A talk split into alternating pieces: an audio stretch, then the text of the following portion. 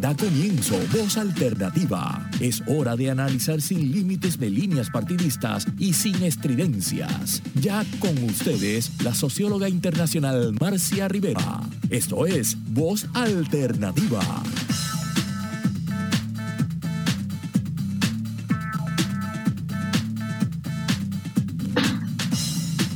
¿Y Carlos se va a unir? Sí, se va a unir. Muy buenos días, amigas y amigos estamos para iniciar eh, un nuevo año, porque prácticamente es nuestra primera, nuestra primera edición este, donde estamos en vivo, ¿verdad? Y siempre es un placer, un honor estar con, con nuestros invitados y preparar los programas con la mayor rigurosidad posible, porque eso es lo que caracteriza a Voz Alternativa y tenemos dos de nuestros invitados ya con nosotros. Nos está faltando el doctor Severino, pero que debe estar por entrar en este momento. En el día de hoy eh, es un tema que pensamos que el mundo se está complicando bastante, ¿verdad? Y, el tema que hemos elegido para iniciar este, este nuevo año y que esperamos encontrar las maneras, ¿verdad?, de, de que el este, los países puedan ir haciendo una, una diferencia, puedan ir cambiando sus políticas para lograr que la globalización que nos habían prometido, ¿verdad? Que iba a ser un elemento bien importante para incrementar el bienestar de las poblaciones del mundo, pues realmente lo sea. Así que en el día de hoy eh, nuestro tema es la globalización de la miseria y las dificultades para superar ese proceso de enormes desigualdades que, entre otras cosas, ha generado el proceso de globalización. Eh, estamos con nosotros, tenemos a planificador y economista muy reconocido. Durante muchos años fue profesor de la Escuela de Planificación en la Universidad de Puerto Rico y fundó uno de los centros de investigación eh, probablemente el más importante del país que ha formado a más gente desde, desde una iniciativa privada, estudios técnicos. José Joaquín Villamil, a lo mejor se me escapa en algún momento del programa decirle Joaco, porque son muchos años de, este, de conocerlo y de, y de tratarlo y de aprender mucho de, yo le tengo un agradecimiento profundo a Joaco eh, por todo lo que, lo que me enseñó de, de cómo hilar cabos, ¿verdad? Cabos sueltos para tener una interpretación de la complejidad de las cosas. Así que este, agradecida, Juaco, de que estés aquí en este programa. Agradecido yo por tu invitación y por tu amistad. Este, y, y, estoy segura que vas a hacer unos aportes bien importantes. Y tenemos a José Enrique Murati, José Enrique Murati es una de las personas que también fue, fue clave en el lanzamiento de Voz Alternativa. Durante este, todo este tiempo nos ha estado ayudando a elegir temas, a pensar enfoques. Eh, viene también de una tradición inter y multidisciplinaria. Eh, cuando yo lo conozco hace más o menos en la década de, a principios del 2000, él estaba eh, muy interesado en de Puerto Rico y los productos de Puerto Rico que se producían en Puerto Rico pudieran ser conocidos, llegaran a otras partes. Y era una persona que permanentemente abogaba por dar a conocer lo que se hacía en Puerto Rico. Y después de eso se convirtió en historiador en escritor de literatura y realmente también ha hecho unos aportes importantes ahí desde el Pen Club de Puerto Rico, desde sus propias producciones y que son, que son vitales para entender la evolución histórica de Puerto Rico y de la región. Eh, bienvenido, José. También me cuesta decir de José, pero voy a intentarlo. este, porque el Enrique devino Enrique en alguna época de su vida, yo no sé cuándo, pero también este, se le conoce mucho como Ricky. Y tenemos a Carlos Ernesto Severino Valdés, Saludos, Carlos. Un placer. Saludos eh, a ti, eh, a, a, los dos José. Bien, este, a los dos José. Los dos José este, ya pasó la Navidad, pero los José siguen estando, estando por ahí. Así es, así estar aquí. Eh, cuando llamo a Carlos, le digo, eh, Carlos me, me, contesta, ¿verdad? Y me dice, bueno, yo hace días que no estoy, en toda la Navidad no estoy en programas de análisis, porque se ha convertido realmente en el experto al cual de geopolítica al cual todo el mundo, todas las emisoras llaman y refieren y quieren tenerlo, porque también entre, quizás entre los cuatro, debo decirlo, ha privilegiado esa mirada de que las cosas no son blancas o negras, que hay muchos matices en el medio, que para entender un problema hay que tener perspectivas y miradas muy diferentes y que eso es lo que nos acercaría a poder dar con algo más o menos cercano a la, a la verdad o a la, o a la realidad. Así que vamos a comenzar. Ustedes saben que este, Carlos Severín es una persona muy, muy querida, muy reconocida en Puerto Rico. Eh, tuvo que enfrentar un proceso durísimo de abuso de los derechos humanos fundamentales en Puerto Rico por parte de la, de la universidad hace unos años. Lo superó como todo el mundo sabíamos que, que iba a hacer. Eh, así que Carlos tiene una formación en geografía política y en economía en, en Alemania. De Alemania hizo su, su, doctorado en Alemania y aporta también esa visión más amplia de quien ha vivido eh, mucho tiempo fuera del país y coloca las cosas desde, desde diversas miradas. Yo siempre trato de hacer una síntesis de qué es lo que buscamos con cada conversación, ¿verdad? Como para, para provocar, eh, provocar el, la, la conversación, para provocar el debate, para provocar el que aparezcan visiones distintas a la que, a la que yo tengo, que aparezca la riqueza de lo que es la complejidad. Este, hoy, como les dije, el título del programa es la globalización de la miseria y las dificultades que se están encontrando, particularmente en la región de América Latina, para superar eso que nos ha dejado como, como legado, uno de los legados indeseables de la globalización. Eh, y comienzo, el capitalismo está vigente desde hace unos 200 años cuando lo miramos desde distintas perspectivas, ¿verdad? Podemos confirmar que ha sido un fracaso para la mayoría de las poblaciones del mundo. Eh, hoy día somos casi 8 mil millones de habitantes en el planeta Tierra. El Banco Mundial, que lleva unos datos de, este, de pobreza que los va actualizando permanentemente, casi la mitad de esa población mundial sobrevive con menos de 2 dólares al día y 1.200 millones con menos de un dólar diario. Yo llamo a, la audiencia que se imaginen lo que sería, vamos a ubicarnos en ese sector de la población que tiene que vivir menos de dos dólares al día y en muchos casos con menos de un dólar al día.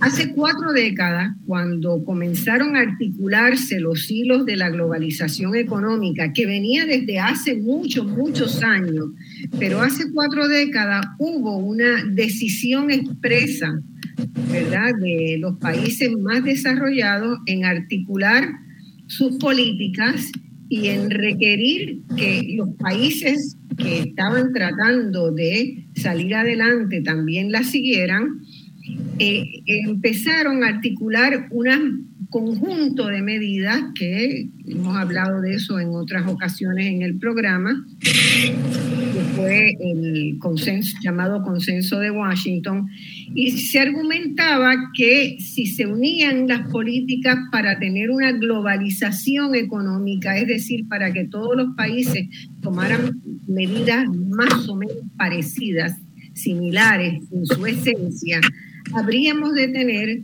un incremento muy significativo en el bienestar de todas las personas del mundo.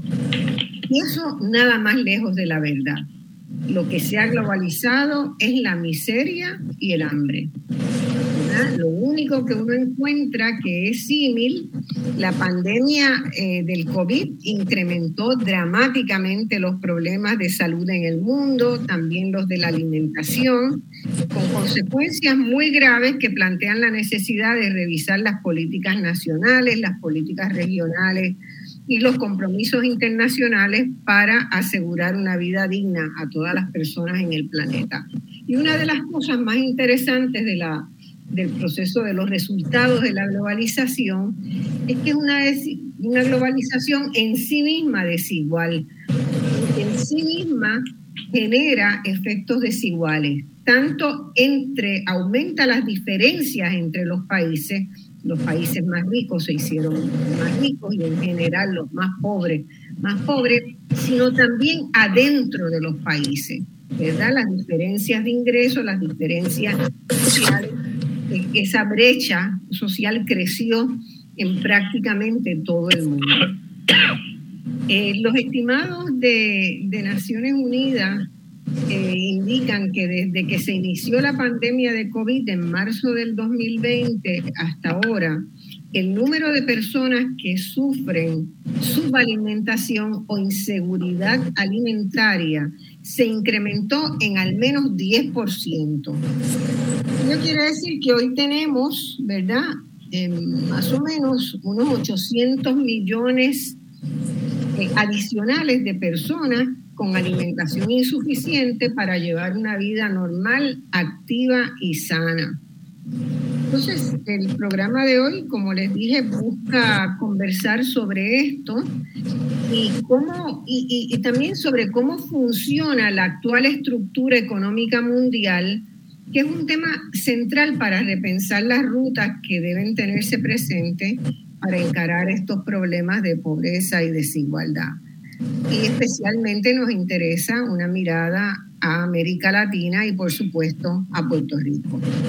También conversaremos sobre las dificultades que actualmente tienen los países y los gobiernos progresistas, que han sido los gobiernos que en todas partes han levantado la voz y han insistido sobre el sistema de Naciones Unidas junto con muchas organizaciones no gubernamentales de estas consecuencias no deseadas que, en buena medida han sido resultado de las políticas que buscaban globalizar. Así que, con eso dicho, comencemos, reaccionen cualquiera de ustedes a ese planteamiento general antes de empezar, ¿verdad?, con la, con la eh, preguntas específicas que, que, tengo para, para ustedes. Veo a Juaco que está ahí como... Bueno, no, yo lo que creo que el, el tema de la globalización es un tema cuando empezó la globalización que fue con la Comisión Trilateral, digo, empezó hace mucho tiempo, recuérdense La, la, frase en el, en el, en el manifiesto comunista eh, que dice que el, intercambio entre naciones, que se queda sustituido. Este, bueno, pues ahí tienen.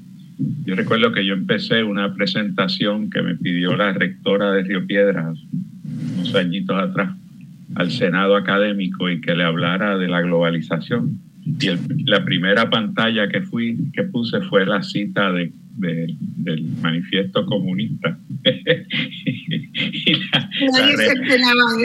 la, reacción fue tan graciosa, tú sabes, fue tan graciosa porque la, la cara de susto este, que, hemos traído aquí. Pero la realidad es esa. Pero en, en, la etapa, digamos, más reciente, fue la comisión trilateral en los años 70, cuando las corporaciones que tenían operaciones multinacionales se asustaron con aquello de que Nixon había puesto, había eliminado la convertibilidad del dólar y había puesto trama y crearon esta comisión trilateral eh, que eh, fue la base eh, para, para lo que después se convirtió en el G5 o el G8, G5, después fue G7, G8, y ahí empezó. Y la idea era, obviamente, era que la globalización era sinónimo con extender el modelo, eh, modelo de producción de, de, las economías capitalistas de Estados Unidos y Europa al resto del mundo. Bueno, pues eso fue cambiando. Y hay un hay una escultura en el Victoria and Albert en Londres, en el museo, que se llama The Taipu Tower, eh, Taipu Tiger el Typhoon Tiger es un, un tigre comiéndose a un soldado inglés. Y yo siempre pensé que era, que era la, el, mejor, eh, la mejor ilustración de cómo había cambiado la, el, el balance de poder en la economía global y cómo estaba cambiando la globalización, que ya no era un, un proceso liderado por Estados Unidos. Etc. Bueno, pues el punto es que la globalización ha cambiado mucho y ahora en estos momentos, y ahí quizás Carlos y, José este, puedan este, abundar más, pero la, la, la, cosa es que la globalización ha cambiado eh, de, muchas maneras eh, y, y, va a seguir cambiando. Este, no, es que, no es que dejó de existir, sino que va a ser un tipo de globalización distinta y yo tal vez, tal vez Estados Unidos no se esperaba, eh, me parece, quisiera que Carlos y, y Murati lo comentaran, no se esperaba que, que hubieran unos, unos saltos tan grandes en otros países que hoy compiten por el poder hegemónico. Ah, hoy estamos hablando de que hay una estructura mundial que tal vez todavía está dominada por Estados Unidos en algunos elementos, pero, pero que hay una fuerte competencia que le plantea particularmente China, que este, cambia el juego total. Totalmente, sí, yo creo que ese es el punto. Y además yo creo que Estados Unidos tampoco se había dado cuenta de que estas disparidades de las que estamos hablando como resultados a los 40 años, ¿verdad? De un proceso de globalización también le habían tocado, habrían tocado hacia adentro. Hoy la situación de los pobres en Estados Unidos y la fragmentación de Estados Unidos hace que ese país a su interior tenga problemas fenomenales tan grandes como los tienen cualquiera de los países de América Latina en términos, o, mayores que tienen de América Latina, porque tiene una semilla de violencia interna sembrada ahí que es muy grande. Este, eh, entonces, eso, eso hay, que, hay que ir desmenuzando, ¿verdad? Eso es mi, mi, es que vayamos desmenuzando esa profundización de las desigualdades que mm, no, no, no, escapa a Estados Unidos, no escapa a China, no escapa a Rusia, no escapa a ninguno de los centros de poder que, que han surgido y que, plan, y que tienen contradicciones internas muy grandes. Carlos. Sí, yo me gustaría continuar con lo que ya comenzó eh, José Villamil eh, muy acertadamente.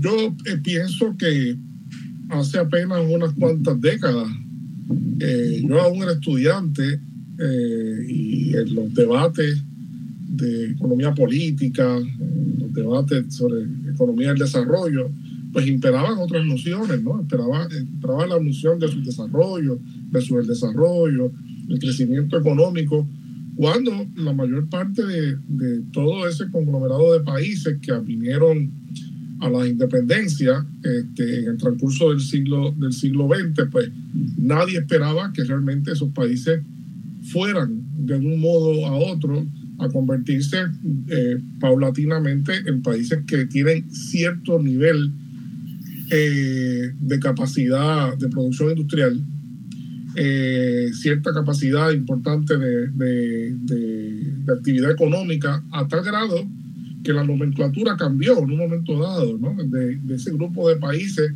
se comenzó a distinguir uno especial que son los que llaman países emergentes.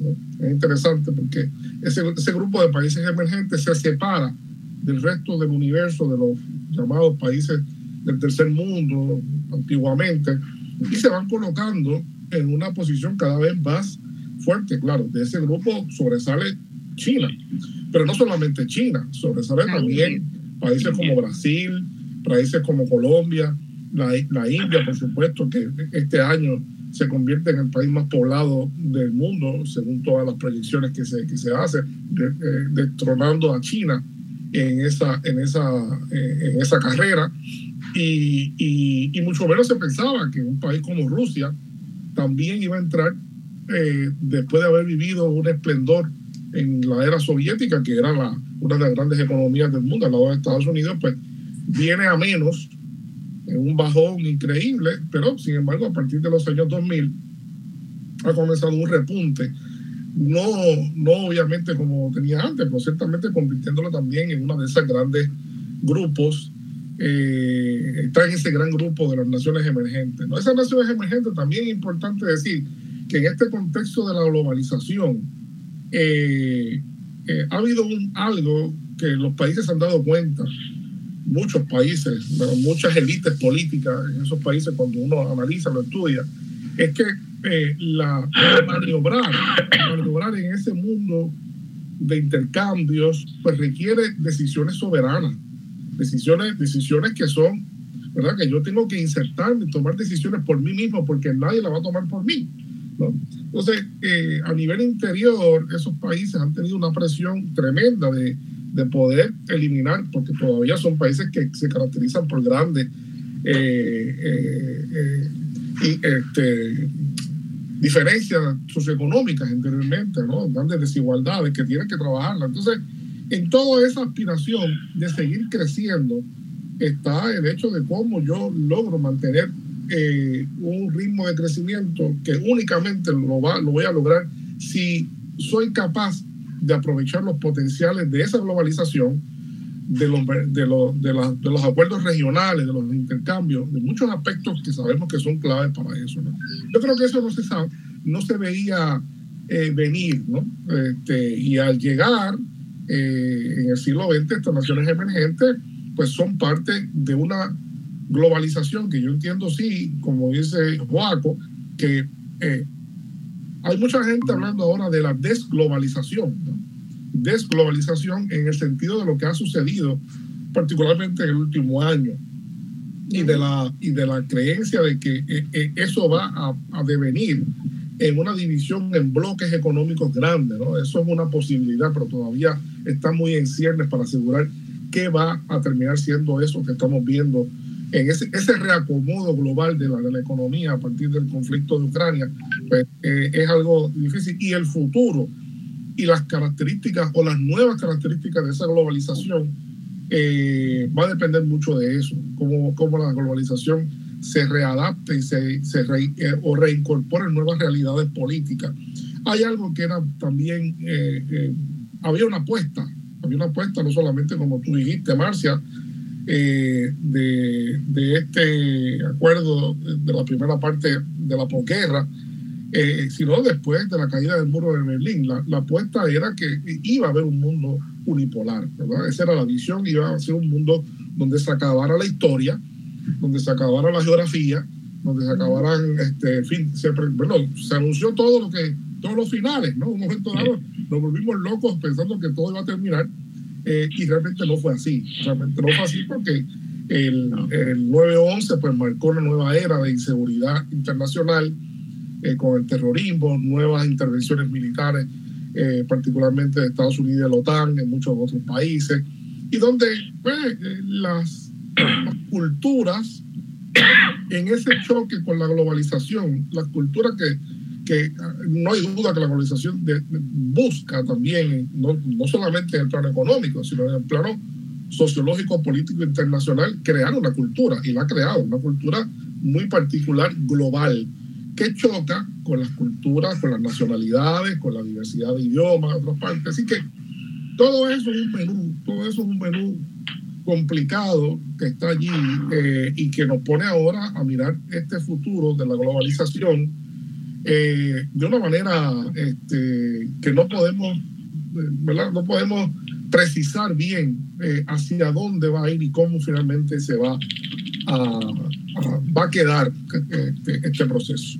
Y, ahí, ahí también tú dijiste, ¿verdad?, que hay países que donde el tema de la desglobalización ya está discutiéndose fuertemente. Y yo quería recordar también. Ay, Marcia, y déjame decirte algo. En los últimos años, Marcia, quería interrumpirte, dame un, segundito, que eh, yo estuve en la conferencia de Juaco en la universidad. Yo, era decano, así que estuve allí y me ¿Ah, gustó muchísimo, Juaco. Así que eso un paréntesis. y a mí nunca se me olvidará la expresión de la rectora, tú sabes, era como, como de un pánico.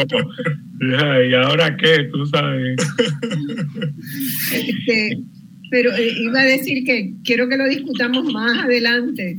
Eh, el impacto también que ha tenido esos resultados complicados, ¿verdad?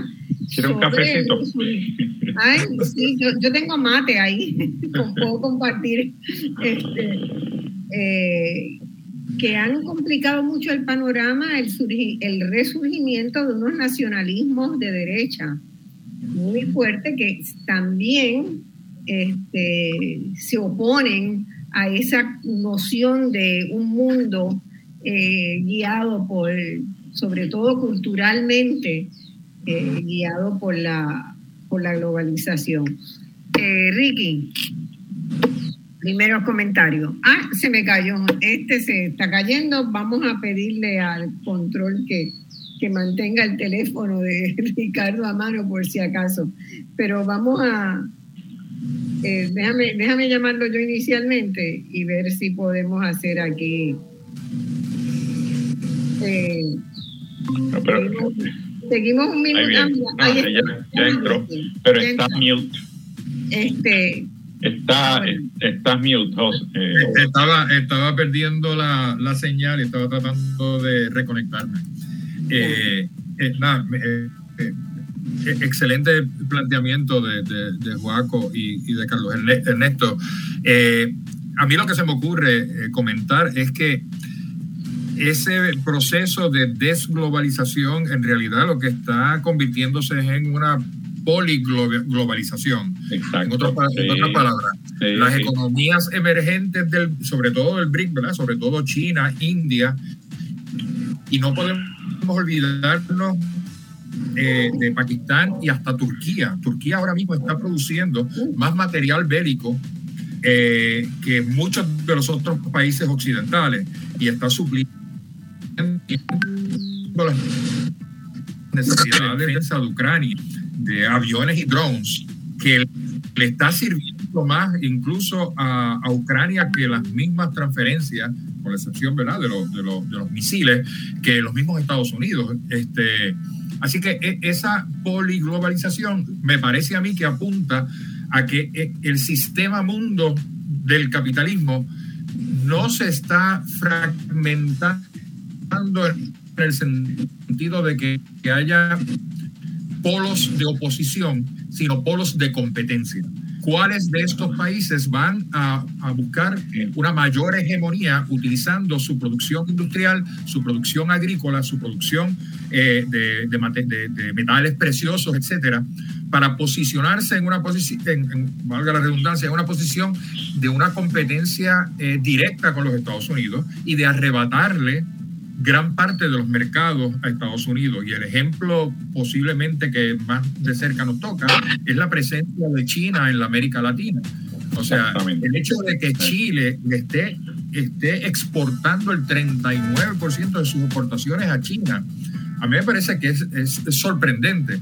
Eh, eh, por otro lado, me parece que también es un golpe a la famosa doctrina Monroe estadounidense, eh, le advertía a Europa de no meterse en su, en su patio trasero, pero sin embargo, si China logra establecer su base naval en Ushuaia, en el cono sur, estamos hablando de que su presencia militar, eh, junto con Djibouti eh, y otros seis países de, de, de, África y Tayikistán, que está en el borde entre Asia y, y, Europa, eh, coloca a China en una posición de, abierta confrontación con los Estados Unidos. Me parece que hay una provocación eh, por un lado desde el punto de vista militar, pero por otro lado también desde el punto de vista de que estamos dispuestos a defender militarmente nuestras inversiones, tanto en África como en Latinoamérica, que son eh, y se convertirán cada vez más en principales suplidores de materia prima como lo han sido centenariamente, pero de cara a esa nueva globalización. O sea, eh, si bien Estados Unidos le quita a China el, el mercado de los chips, eh, por otro lado, China eh, está incursionando en América Latina y en África, como Estados Unidos, en la década de los 80, con, después de los Chicago Boys, con toda, toda esta doctrina de, de reconfigurar las economías latinoamericanas con capital privado estadounidense. Lo único que en este caso quizás le parece un poco más simpático a las economías latinoamericanas, que sea un, un capitalismo de Estado versus un capitalismo privado, que históricamente lo que ha hecho es sacar, contaminar el medio ambiente y no aportar significativamente a ninguna de estas sociedades, excepto apoyando a sus militares para los golpes. Eh, eh, tenemos, que, tenemos, que ir a una pausa. Que, eh, ¿Perdón? Que tenemos que ir a una pausa. Estoy pasado unos minutos de la pausa. Este, retomamos este. Pero esa era, un poco la, la perspectiva que, que, quería aportar a, Muy bien, muy bien. Vamos a la pausa y volvemos a con voz alternativa.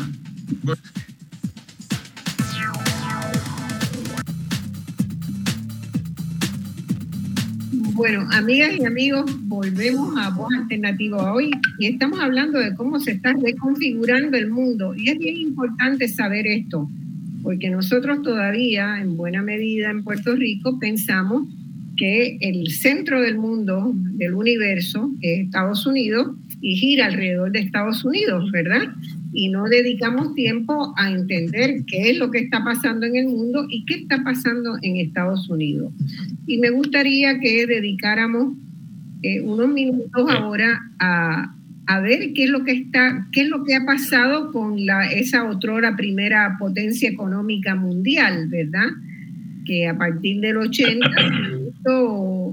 eh, complicada por incrementos en la desigualdad. Claramente ya en los 80, cuando empiezan los primeros estudios y análisis de los impactos de la, de la globalización, empieza a verse que en Estados Unidos comienza eh, a aumentar la desigualdad, que va estancándose la clase media, esa aspiración de que todo el mundo podía llegar a ser, era el, país rey de la clase media, pues hay un estancamiento de la clase media que se ve desde los 80, un crecimiento del nivel de deuda de la familia. Y esto es bien importante y yo quisiera que comentáramos sobre eso, qué, qué implica eso.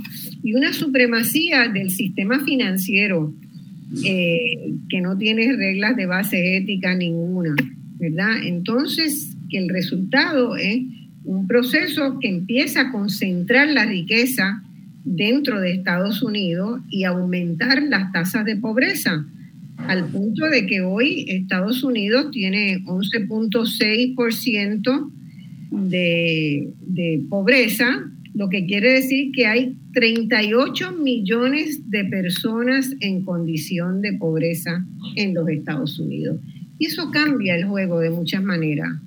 No podemos entender eh, ¿verdad? las vicisitudes que está pasando Biden, la cantidad de pobres de Centroamérica que están eh, esperando la posibilidad de entrar a los Estados Unidos y bueno, ya hay 38 millones de pobres, aun cuando Estados Unidos tiene unos programas de, mitigación de la pobreza bien importante, ¿verdad? De transferencias federales a las personas. Pero ese proceso dentro de Estados Unidos ha sido brutal. Bueno, yo, yo creo que si uno mira un poquito atrás, tanto Trump como Brexit y Boris Johnson en Inglaterra, como Five Star en Italia, eh, como en España Podemos, que que todo eso son reflejos de un proceso económico que dejó grandes cantidades de personas fuera del, del sistema. Este, y por eso vimos el surgimiento de, lo que tú llamaste ahorita este populismo nacionalista, o no sé cómo fue Y yo creo que eso, eso, es, eso es así. El caso de, eh, ¿cómo se llama?, de, Puerto Rico, pues eso se mitiga por la inmensa cantidad de, de fondos federales que llegan aquí. O sea, este es un país sin agenda, más allá de conseguir más fondos federales.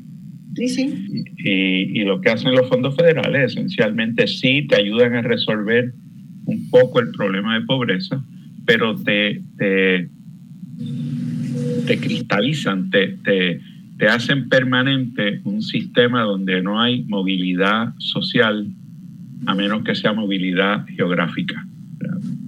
¿Quieres mejorar? Te vas de Puerto Rico. Este, Así que hay eso que tú dices, sí, seguro, es, muy verdad el, tema de la globalización.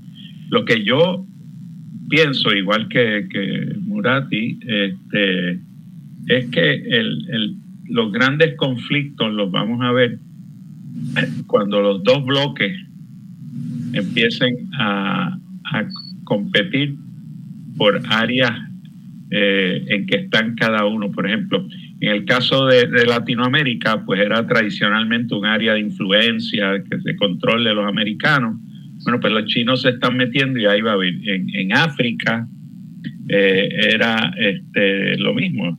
Eh, en, el, en, Asia, pues era China era más influyente y Estados Unidos ahora está tratando de mantener alguna hegemonía por allá, pero lo que vamos a ver es lo que tú dijiste, dos, dos, dos bloques quizás surjan tres, pero yo creo que van a ser dos bloques este, que van a estar compitiendo por, por este, hegemonía, o como quieran, queramos llamarla, en, el resto del, mundo. Y eso eh, levanta las posibilidades de un conflicto bastante complicado. En cuanto a Ucrania, yo creo que hay que pensar que si Ucrania fuera parte de Rusia, o sea, si los rusos conquistaran Ucrania, a Ucrania y la convirtieran en una este, república rusa, lo que fuera, este, harían a Rusia mucho, mucho más eh, económicamente eh, poderosa de, lo, que es ahora, porque Ucrania es muy rica en muchos aspectos. Así que todo eso es parte de, todo esto que está ocurriendo. A uno lo que, lo que le, le preocupa, volviendo a Puerto Rico, es la total ignorancia de nuestro liderato político de lo que todas esas cosas implican. Yo siempre decía que aquí el gobierno se enteraba de lo que estaba ocurriendo en el mundo. Si un funcionario X leía el Wall Street Journal o el New York Times esa mañana. Si no lo leí esa mañana, pues no, nadie se enteraba de, nada. Este, yo creo que eso ha mejorado un poquitito, pero todavía sigue siendo cierto. O sea, operamos únicamente en función de... Bueno, ustedes leyeron la prensa esta mañana. Eh, ¿Cuál es la agenda del gobernador en Washington? Pues la agenda del gobernador en Washington es que nos den más fondos Punto. No, hay más nada. Y, claro, eh, yo creo que lo que la gente tiene que entender es que Puerto Rico es nada en términos de Estados Unidos. Sí, ha perdido relevancia. Me parece aquí que es un acto de generosidad extrema. No, señores. Hay políticas en Estados Unidos para atender a 38 millones de pobres. Tengamos eso en la cabeza. Son 10 Puerto Rico completo. Pero, pero Puerto Rico, el problema de Puerto Rico es que ha perdido relevancia Estados Unidos. Ha perdido, no tiene ninguna relevancia Puerto Rico. Es, extender, unos pagos más. Creo que Carlos también está ahí. Eh, Carlos, déjame decir una, hacer una mención. Hoy en el periódico, eh, José Alameda y Alfredo González publican un artículo sobre la financiación, cómo es la financialización de la economía, que es muy, muy interesante y muy importante y se tiene que ver con lo que tú dijiste. Sí. Sí, yo, yo pienso que en esa invitación que tú nos haces, Marcia, sobre a reflexionar sobre el tema de los Estados Unidos, pues bien, es bien interesante, eh, unido sobre todo a esa realidad que ya también expuso Joaco, ¿no? Es que eh, eh, somos un país rodeado de espejos. Eh, somos un país que estamos caminando con una venda puesta en los ojos y no nos estamos dando cuenta de qué es lo que está pasando, no solo en el mundo y cuáles son las tendencias y cómo nos vamos a ubicar en esas tendencias, sino que tampoco sabemos bien lo que está pasando en los Estados Unidos. Lo que, ¿Qué ha pasado en los Estados Unidos? Pues Estados Unidos yo creo que, y lo he dicho, lo he venido diciendo así, es víctima de su propia sopa. Estados Unidos tuvo un, eh, un, desempeño colosal después de la guerra, todos lo sabemos, y, hubo esos famosos 25 años de capitalismo que fueron gloriosos, de 1900, ¿verdad? Este, 1940 y pico a 1970, son, son como 25 años, donde fue una cosa maravillosa, ¿verdad? Y donde se creó ese concepto del sueño americano, donde se creó los conceptos que también se usaban mucho en Europa, el país de las posibilidades ilimitadas, porque realmente parecía que era así, ¿no? Pero en ese momento el Producto Interno Bruto de los Estados Unidos llegó a ser, eh, no recuerdo bien, pero podía haber sido 60%, 60% del Producto Interno Bruto del mundo, del mundo entero, el resto pues era Inglaterra, Francia y el resto de los países que hablamos hoy, que son actores principales, como decía Murati, pues esos países ni figuraban. Bueno, la India acababa de terminar de ser una, una colonia, eh, en 1950.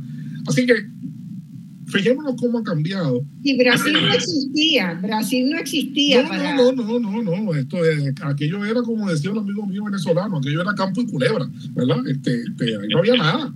Entonces, campo y este, culebra, muy bien. Eh, entonces, llega un momento donde esa, esa realidad se agota, como pasa usualmente y que Guaco como economista y con Marcia, que son economistas este, que conocen esto, pues son ciclos. Ese ciclo se acabó.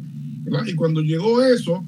Eh, Ahora, te interrumpo un minuto. Ese ciclo está asociado, ¿verdad? Y esto es bien importante, a, Puerto Rico. a altas tasas de impuestos a los grandes productores. No, no, no, no. Eso, eso fue... la gente no, no sabe. No, no, hay dos cosas importantes lo que tú estás diciendo. Primero que eso fue el modelo de Roosevelt, ¿no? El modelo de Roosevelt con la, cuando Roosevelt se da cuenta de que, la, de que estaba quebrada la economía de Estados Unidos, hizo aquella famosa reunión que está documentada con un montón de industriales, dijo, o, o pagan más impuestos o nos convertimos en república eh, soviética. ese era el designio.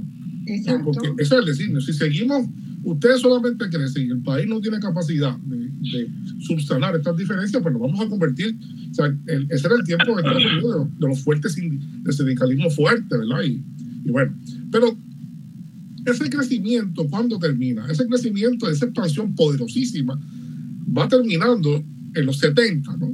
En, los 70, primero con lo que ya mencionó Joaco, con el asunto de la creación del dinero, ¿verdad? la creación del respaldo de, del, del, oro con el oro del dólar, ¿no? Hizo esa transformación y luego el dinero fiat, que el dólar es un dinero fiat, ¿verdad? El, valor del dólar es el valor de su confianza, punto.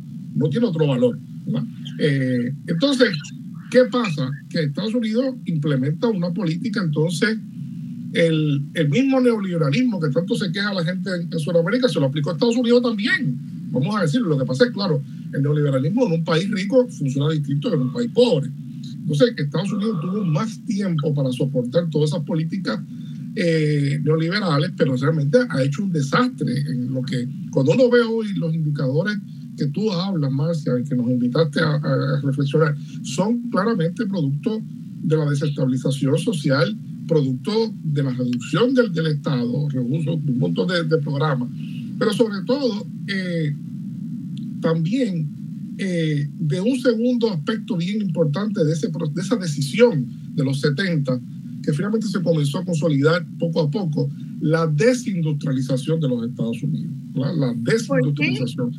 ¿Por qué, la desindustrialización? Porque los centros de, eh, el centro, gran centro industrial era China y los empresarios norteamericanos se fueron a producir a China se fueron a producir a China por la gran, ¿verdad? Por la gran realidad de que China la diferencia, el, el, porque era más barato. salarial inmenso. Mucho más barato y todavía lo sigue siendo, ¿verdad? Todavía lo sigue siendo. Entonces se diseña en Estados Unidos, pero se produce.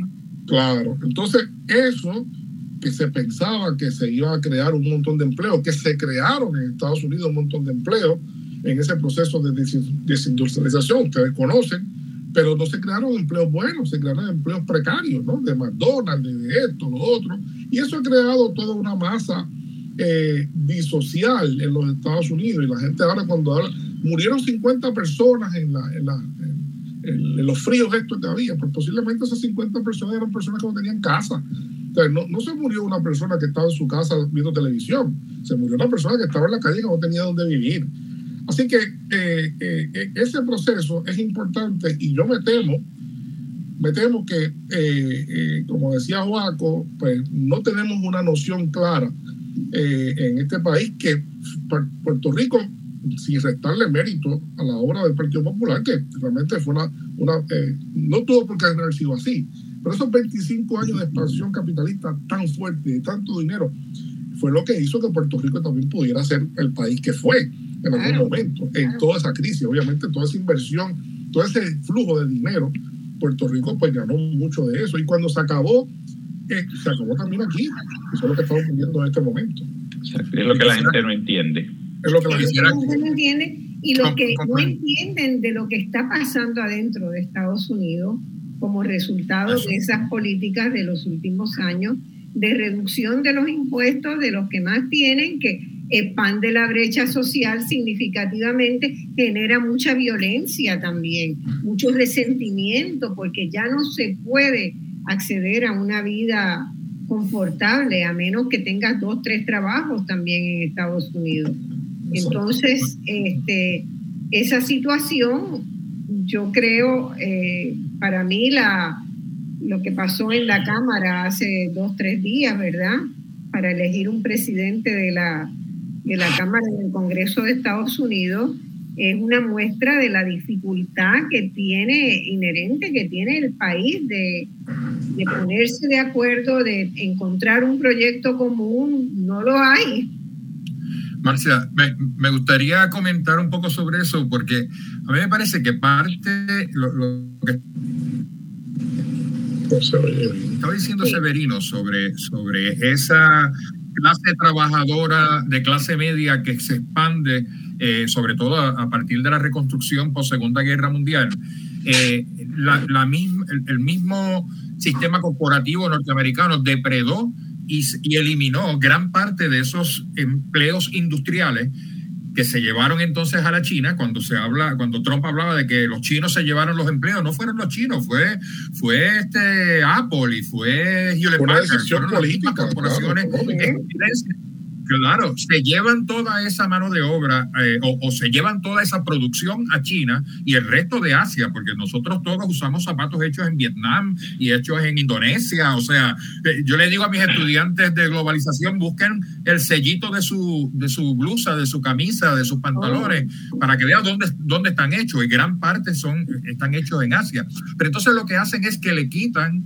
la fuente de ingreso principal a una clase trabajadora acostumbrada a ese sueño americano de la clase media y de momento toda esta clase trabajadora industrial se ve desplazada, culpa obviamente a, Oriente y cumpla, eh, eh, culpa a, los inmigrantes suramericanos eh, sin darse cuenta que es el mismo capital norteamericano quien está depredando su, sus empleos, pero entonces acostumbrados a una política imperial donde todos los problemas son externos y cuando hay unos problemas externos la reacción inmediata es send in the Marines, o sea, vamos a enviar a las Fuerzas eh, Armadas a que contengan esta situación que nos afecta a todos.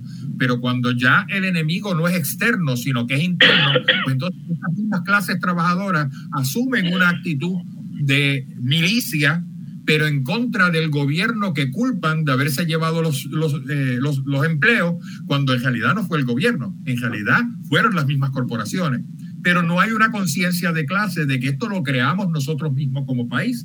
Y por lo tanto es mucho más fácil entonces virarse en contra del liberalismo de eh, centro y centro izquierda que representa el Partido Demócrata y por eso es que vemos esta crisis que hubo en la, en la elección del presidente de la Cámara, porque los 20 eh, eh, eh, congresistas de, ultraderecha estadounidense se han dedicado a tratar de derrumbar el sistema y seguir un poco el libreto de Bannon de lo que hay que hacer es de deconstruir el gobierno y empezar de cero, no importa por dónde.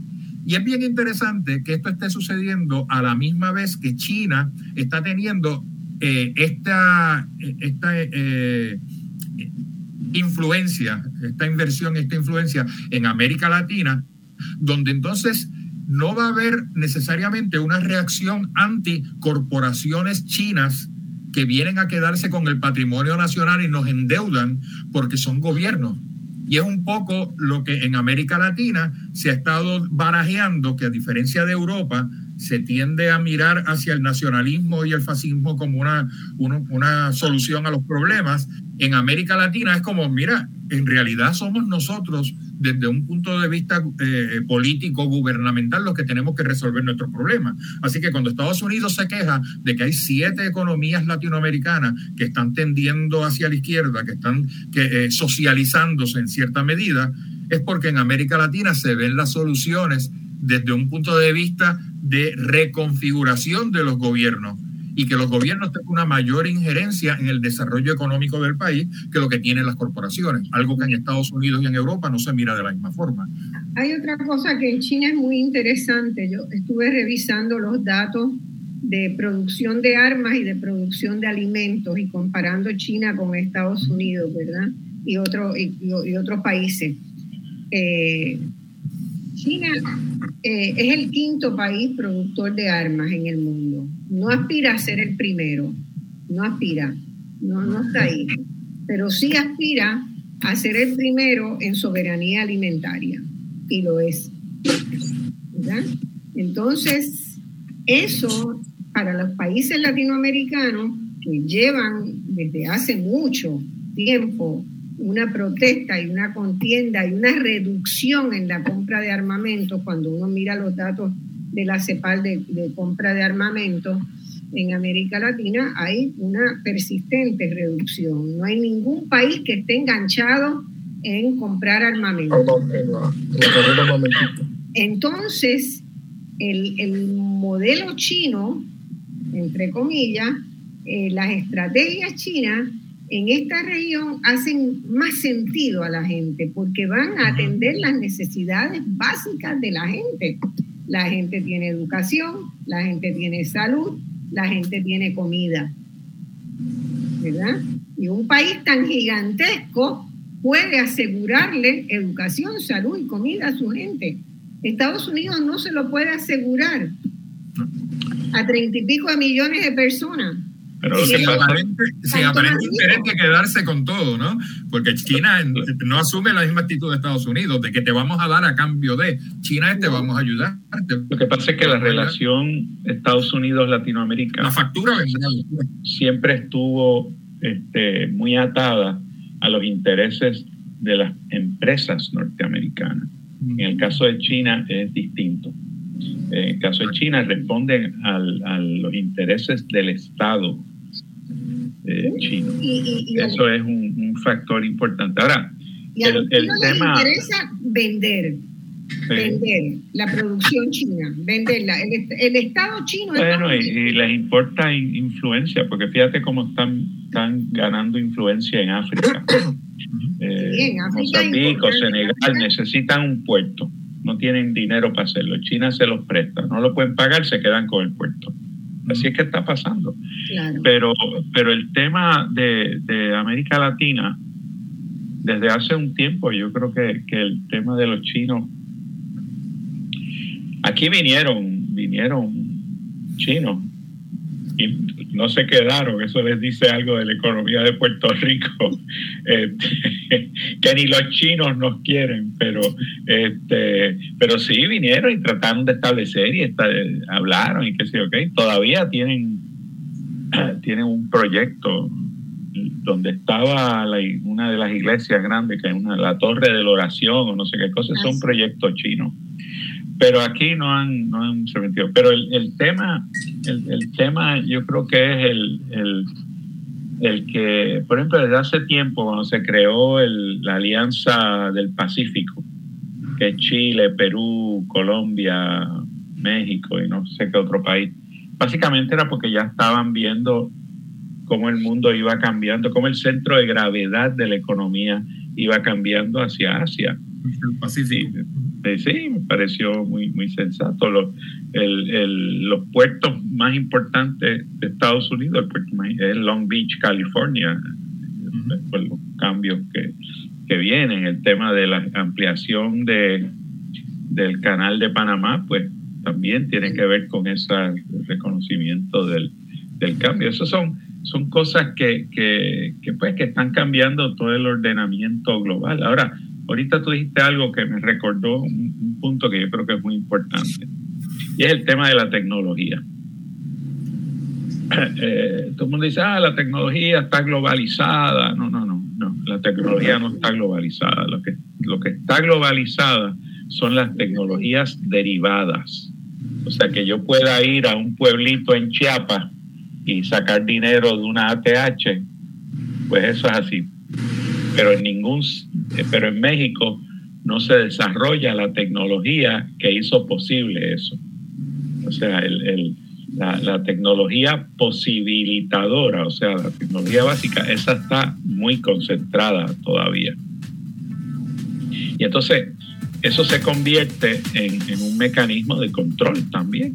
Tú lo quieres poner de esa manera. O sea, ya no es, ya no es comprarle una cosa y venderle otra. Ahora el tema de tecnología, pues establece unos, nexos. Lo que, lo que sí ha cambiado es que Estados Unidos ya no es la fuente principal de mucha de esa tecnología eh, enabling, lo que llaman en inglés enabling technology. Está ahora también los, China, por ejemplo, y, no solo China, sino también India, se han convertido en fuentes de, de, tecnología. Así que el tema de tecnología como un elemento del cambio y, eh, los procesos de globalización, yo creo que es algo que no podemos. Eh, y ahora que tú dices eso, ya China ha firmado convenios con países de América Latina para compartir las fases de Research and Development. Eh, nunca Estados Unidos quiso compartirla. Eso, va a ser relativo. Sí, va a ser relativo, pero pero, es distinto. Son, indicadores, ¿verdad? de cómo tú te acercas. A mí me si tú un país le dice, a mí me importa más la comida y la seguridad alimentaria que las armas, que la producción de armas y la guerra, ya tienen un pie de entrada ganado. y es cierto, que China tiene grandísimos almacenes de, de comida, de cereales este, asegurados. Eh, bueno, Marcia, lo que pasa es que China conoce muy bien lo que es el hambre. Porque China ayer era un país que pasaba hambre. Vamos a decir ayer, metafóricamente, porque China, cuando se creó la República Popular y durante varias décadas, China se estaba muriendo de hambre en medio mundo. O sea, y pasaron por hambruna. El pueblo, el pueblo chino en el siglo XX está marcado y en parte del siglo XIX por el hambre.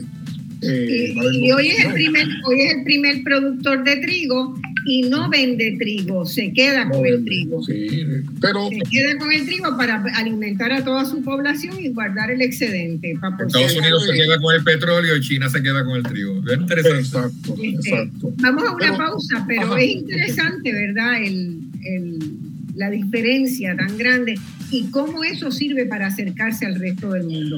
Vamos a una pausa que ya está debida.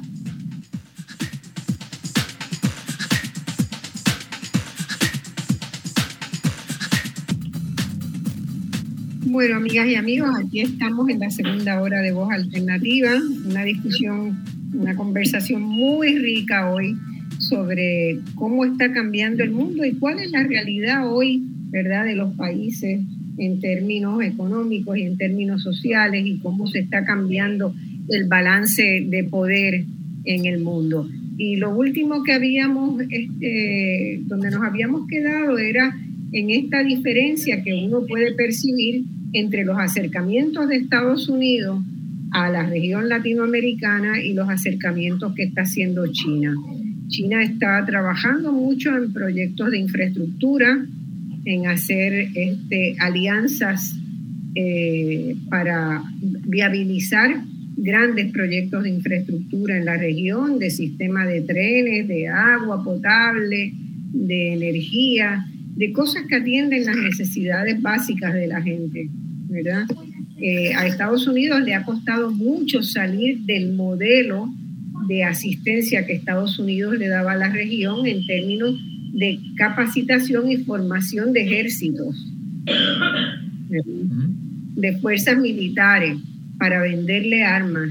Y, en general los países latinoamericanos han, han ido, y los datos son clarísimos, este, que ha habido una reducción sistemática en prácticamente todos los países de compra de armas por parte de los gobiernos y de no tener interés en, este, en, profundizar en un modelo de relación y colaboración que venga por el lado militar, porque ese lado militar costó mucho en América Latina, ¿verdad? apoyó el surgimiento de muchas dictaduras, murió mucha gente, muchos desaparecidos. Hay una historia de dolor atada a eso. Y Estados Unidos, lo que en este momento yo estoy viendo como para cerrar el capítulo ya de Estados Unidos y pasar a, a la región, eh, lo que yo estoy viendo es que ha entrado en un proceso de apoyar a organizaciones de organizaciones religiosas o de base de, de fe, como le llaman en Estados Unidos, para que desde ahí vengan a América Latina a trabajar y a formar cuadros, ¿no? Y eso es uno de los problemas más grandes. Hay por lo menos tres o cuatro redes importantes que Estados Unidos apoya con mucho dinero para formar cuadros políticos que puedan evitar el triunfo de los, de los proyectos y los partidos de izquierda. Y esa es la forma en que ya hace unos 10, 15 años yo vengo siguiendo este tema y, hoy ya es una, fue, hizo una, un momento eh, de enorme explosión con el presidente Trump. Trump incluso ubicó esa oficina en la vicepresidencia eh, para tener un, un control directo, pero organizaciones como Capitol Ministries pasaron de formar dentro de Estados Unidos gente con una visión de derecha y una fundamentación religiosa para alimentar los cuadros del Partido Republicano conservador, la del Partido Republicano, pasó de Estados Unidos a hacer ese mismo trabajo en 24 países de la región. Y en las elecciones más recientes de la región, pues hemos visto resultados, ¿verdad?, de candidatos o partidos que fueron apoyados directamente, que fueron fortalecidos directamente con formación, capacitación y dinero para campaña para desde ahí entonces tratar de tener una relación con, con América Latina. Eh, Marcia, sí, me gustaría responder a esto, pero tenía un breve comentario del segmento anterior de lo que mencionó Juaco sobre la tecnología, que es importante. Aquí yo tengo los datos de la, de la Organización Mundial de Propiedad Intelectual del año 2019, para que tengamos una idea, que Estados Unidos fue líder absoluto en ese renglón de innovaciones por, por, décadas. Hoy día, hoy día, lo interesante es que la posición número uno la tiene China en innovaciones tecnológicas y o en solicitudes de marcas registradas, ¿verdad? Eh, pero no por poco, no por poco. en el 2019 hizo solicitudes por 7.365.000 y Estados Unidos 640.000. O sea, lo que quiero decir, esto es dramático. Japón tiene también una fuerte competidor, está en tercer lugar. Si Estados Unidos ya no es el líder. No es, eh, o sea, y el mito, el mito de, de las grandes universidades americanas produciendo grandes innovaciones, eso es un mito eh, no es cierto ya, eso no es cierto ya. Eh, y vale la pena, ¿verdad?, conectarlo también con eso que hablábamos, de esa, esa incapacidad de reclutar el mejor talento por los grandes costos, ¿no? Por eso decía que el país es víctima de su propia sopa, ¿no?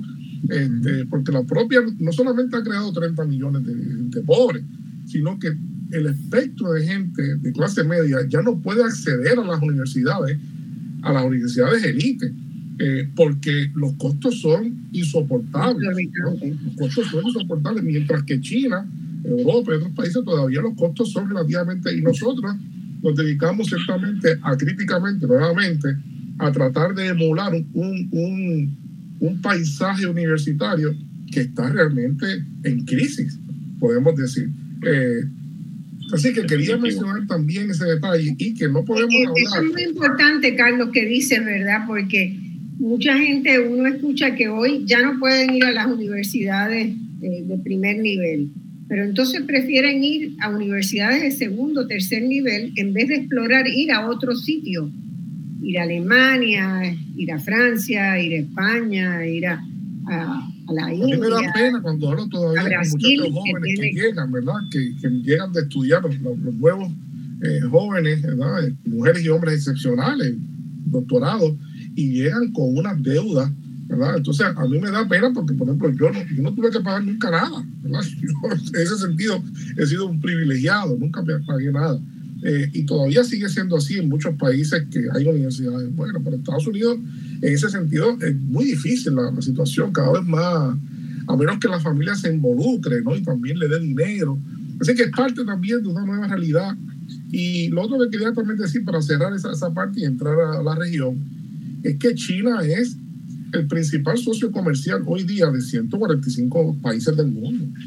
O sea, esto es una realidad, estos son, estos son realidades bien, bien difíciles de, de, procesar si uno, ¿verdad? Estando por aquí, uno pensando otras, otras cosas que, sobre las cuales uno, uno, uno creció, ¿no? Así que China hoy día es una realidad económica eh, global, una potencia global que ha hecho, y, y sobre todo hay una cosa importante, que la economía de Estados Unidos sigue estando ahora en básicamente manejada por grupos de interés que la hacen una economía que no puede seguir un plan, que no tiene un plan único consecuente. Eso es lo que pasa en China. Eh, esto que estamos viendo de China es parte de una concepción económica consistente en, ejecución y en tiempo.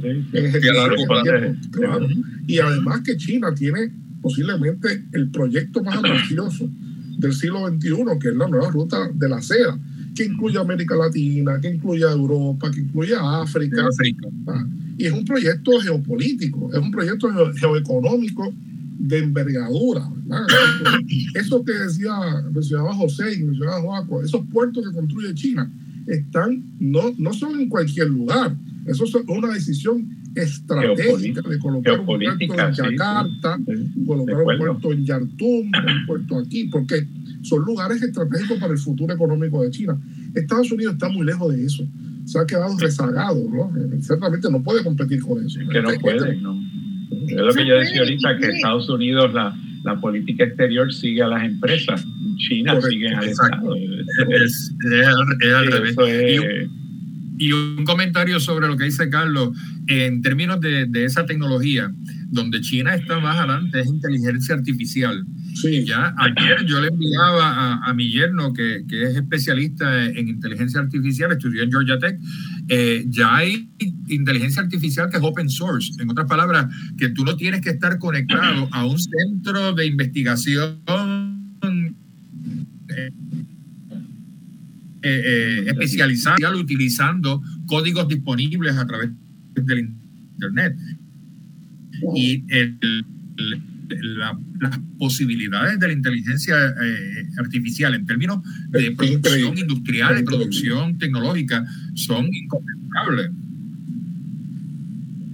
Así es. Y, da la impresión, a veces da la impresión de que eh, el énfasis que da Estados Unidos a, a, los armamentos, a las armas, ¿verdad? A la producción de armas y a la exportación de armas, que casi se ha quedado como eso, como una de las principales industrias, ¿verdad?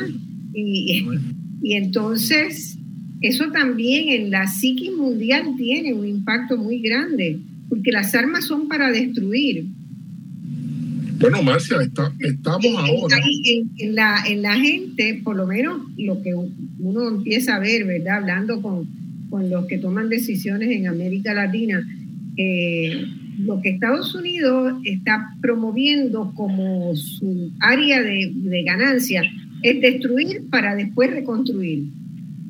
Para después mandar las Lamentablemente, el modelo Marshall. Sí, pero. Pero, la, carrera armamentista está ahora en, pleno apogeo. No solamente Estados Unidos, hay que decir.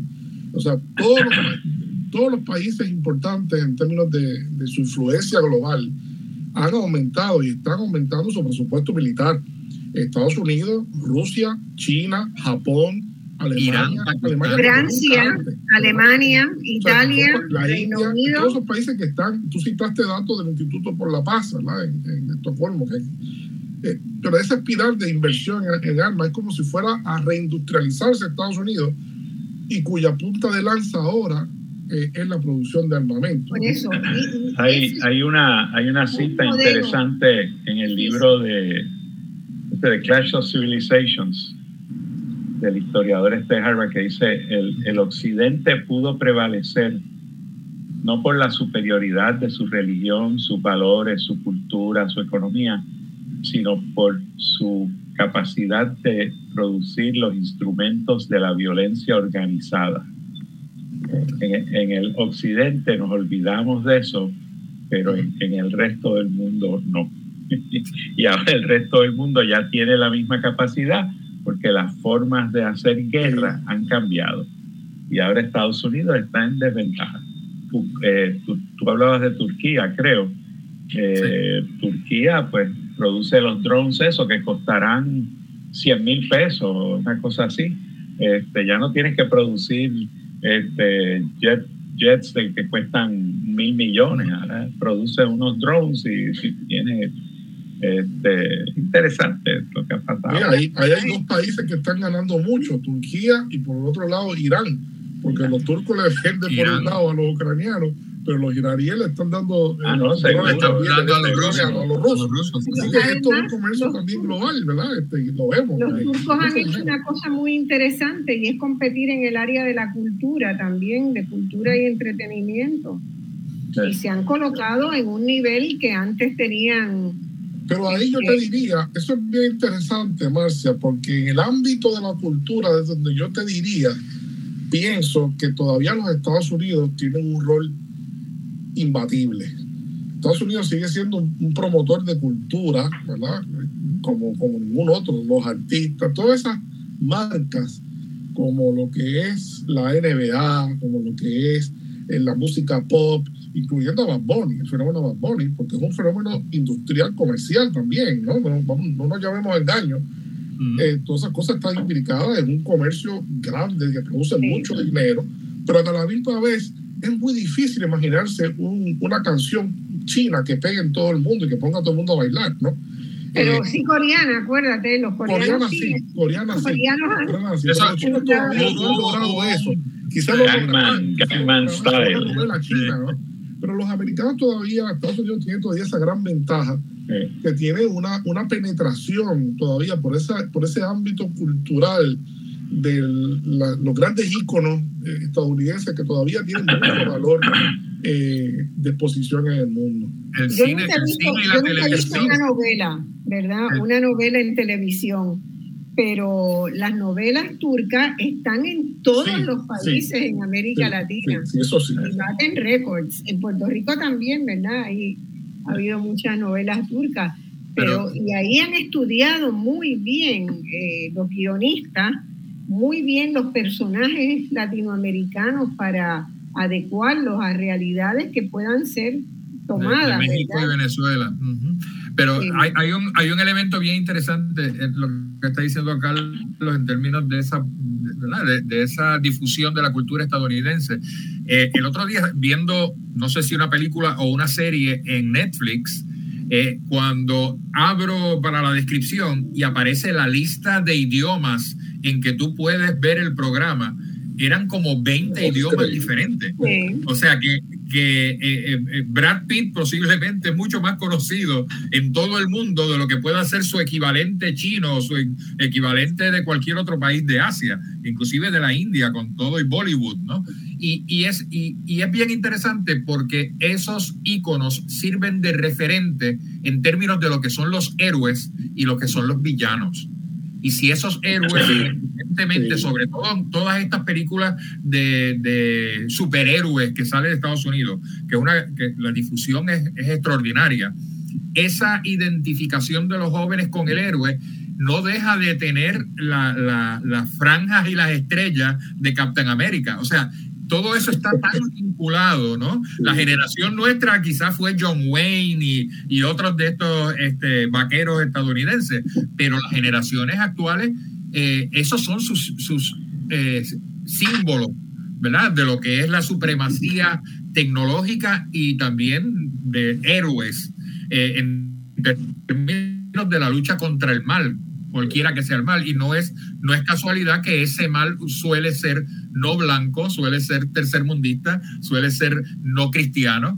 Eh, eh, todo esto está muy bien emburujado para que eh, las audiencias de estos otros países rechacen a sus propios contemporáneos vis a vis los héroes que vienen del extranjero, sobre todo los héroes que lucen europeos, lucen y, y eso que tú dices es importante porque la historia de Estados Unidos está construida entre buenos y malos. ¿no? Siempre Estados Unidos tiene que haber buenos y malos. Los indios eran los, los vaqueros, ¿verdad? Y vemos a través de la historia el Capitán América contra los alemanes, que eran los malos, ahora son los rusos, pero siempre hay un malo de la película, ¿no? Es una, realidad muy simple, una realidad muy simple donde tú ves que el que está aquí pues es el bueno y el que está allá es el malo. Y sabemos que esos procesos no son así. Primero que son cosas de intereses todo el mundo tiene intereses, los rusos, los alemanes, todo el mundo tiene intereses, ¿no? Y todo el mundo lucha por sus intereses. Este, pero eh, cualificar eso de una realidad tan maniqueísta eh, eh, es, un, es, un, es, una, ¿verdad? es una cosa bien típica que vemos siempre allí en, ese asunto. ¿no? Yo, yo me acuerdo cuando yo estudiaba en Alemania, el primer ucraniano que yo conocí era un muchacho que era de familia realmente de extracción alemana, que venía de Ucrania me lo encontré en Berlín, hicimos cierta amistad. Y, y, él preguntaba si era bueno o malo. No, muy buena persona, de hecho, Juan Carlos Rusulán. He perdido contacto con él. Pero lo que siempre me acuerdo de él es que, que nos sorprendimos mutuamente, ¿no? Porque eh, eh, en aquel momento yo fui que le dije a él que se había llegado a la luna, ¿no? Que había un satélite americano que había llegado a la luna. Él no sabía eso, nunca se, nunca se lo dijeron, ¿no? nunca se lo dijeron. Y él a, propósito me dice, pero tú sabes que nosotros fuimos los primeros que llegamos al espacio. Y yo tampoco lo sabía porque a mí tampoco me lo enseñaron, ¿verdad? Así que yo lo supe después. ¿no? Ambos, eso, eso demuestra muy bien el grado de, cómo se nos cierran los ojos, ¿no? De, de, un lado y de otro, para que no podamos entender de todas las, realidades. A mí me, me, llama la atención esta, esta conversación que estamos teniendo, porque en cierto sentido reproduce un debate de hace 50 años, que, uno, que, que, que surgió en base a todo el tema de, de, centro y periferia y todo lo demás. Y uno de los hermanos Silva Michelena, no recuerdo si fue Héctor o José Agustín, el, que, que escribió aquel libro buenísimo sobre la cosa de la información y cómo impactaba, que era muy buena. Y, y la realidad es, es que sí, que que una de las cosas que todavía Estados Unidos tiene en América Latina es ese tema de la información y de cómo, cómo los medios Este, muy poderoso, muy poderoso. Está debilitándose, pero, pero todavía la tiene. y, un comentario eh, a la luz de lo que hablábamos de China. Eh, hace un par de semanas salió una noticia de que China está presta a enviar un cohete a la Luna y de que si llegaban a la Luna la iban a reclamar para China. como, como un territorio, o sea, un territorio no incorporado. Porque nosotros pusimos la bandera allí. Territorio no incorporado, eso. Territorio no incorporado. Es la cosa. bueno, eh, vamos a ver dentro de, entonces en este panorama, ¿verdad? Ah, nos quedan como 40 minutos de programa, a tratar de mirar el, la situación de, los, de América Latina. Hay mucha expectativa desde acá del sur eh, con el triunfo de Lula, pero se sabe que el triunfo de Lula está bien amenazado. El día es muy de precario. El día de la toma de posesión había realmente una... Un operativo de seguridad. Seguridad, de seguridad muy grande porque eh, Bolsonaro, como Trump, no acepta todavía el resultado de las elecciones, aunque, aunque de facto lo aceptó, ¿verdad? Pero sus seguidores todavía no lo aceptan. Hay una especie de desafío de una ultraderecha eh, muy poderosa que, o que se considera a sí misma muy poderosa y actúa como si fuera muy poderosa, que está cuestionando las bases mismas de la democracia, ¿verdad? Y eso está pasando en Estados Unidos, está pasando en Europa, está pasando en América Latina. Eh, no estoy, no he seguido directamente lo, en términos políticos, ¿verdad? La evolución en África, pero, pero es preocupante, es preocupante sobre todo porque la gran cantidad de armas que circula en el mundo, producto de este interés, sobre todo de Estados Unidos, de que todo el mundo esté armado, este, pues hace la, la vida cotidiana difícil. Difícil. Y yo no, no tengo muy claro eh, la capacidad de sortear esas dificultades. Mientras más leo de lo que están haciendo, ¿verdad? Los distintos grupos que sean, que funcionan como redes, como redes que se apoyan en distintos lugares, lo que hace la red Atlas, lo que hace Capitol Ministries, lo que hace el Freedom Center, este, son redes de, de cientos de miles de personas que están siendo formada para destruir lo que hemos conocido como democracia. Malo la, democracia, la izquierda latinoamericana no entiende eso que tú acabas de decir. Eh, han sido muy ingenuos. No, lo están entendiendo. No lo, están entendiendo. Cuando yo llegué a, a, Uruguay, que tenía que hacer papeles para poder trabajar, uno necesita un permiso de salud este, para poder tener una residencia necesitas hacer un permiso de residencia. Doy un ejemplo de eso hace 15 años. Eh, yo me encontraba cada vez que iba en una sala repleta de jóvenes estadounidenses, mayormente varones, había muchas mujeres también, pero eran mayormente varones, con la Biblia bajo el brazo y sus papeles en la otra mano para pedir residencia acá. Y ese fue un proceso que todos los días había en una sala donde cabían 45 personas, había 30 que eran así.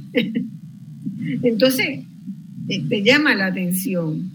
Y yo le comentaba a altos funcionarios del Frente Amplio, ¿verdad? Incluso al director del Frente Amplio le comentaba mi preocupación me decía, no, aquí eso no va a llegar, este es un país laico, eh, este es un país que no le va a prestar atención a, a discursos religiosos y a capacidad de organizar religiosos. Bueno, se organizaron y el partido que se presentó en las últimas elecciones sacó 10% de los votos y hizo que el Frente Amplio perdiera porque entró en las comunidades pobres a trabajar, a disputarle este, la elección, sobre todo en las comunidades más pobres del país. Eh, entonces uno se pregunta cómo, y, y venían con plata, con plata para vivir, para establecerse, para crear centros inmensos los cines de la avenida principal de Montevideo, ¿verdad? Los cines en todos lados están amenazados por los cambios tecnológicos y la aparición de, ofertas en televisión de buenas películas. Pero acá todos los cines se convirtieron en iglesias, en las nuevas iglesias. El neopentecostalismo llegó y, tomaron los cines.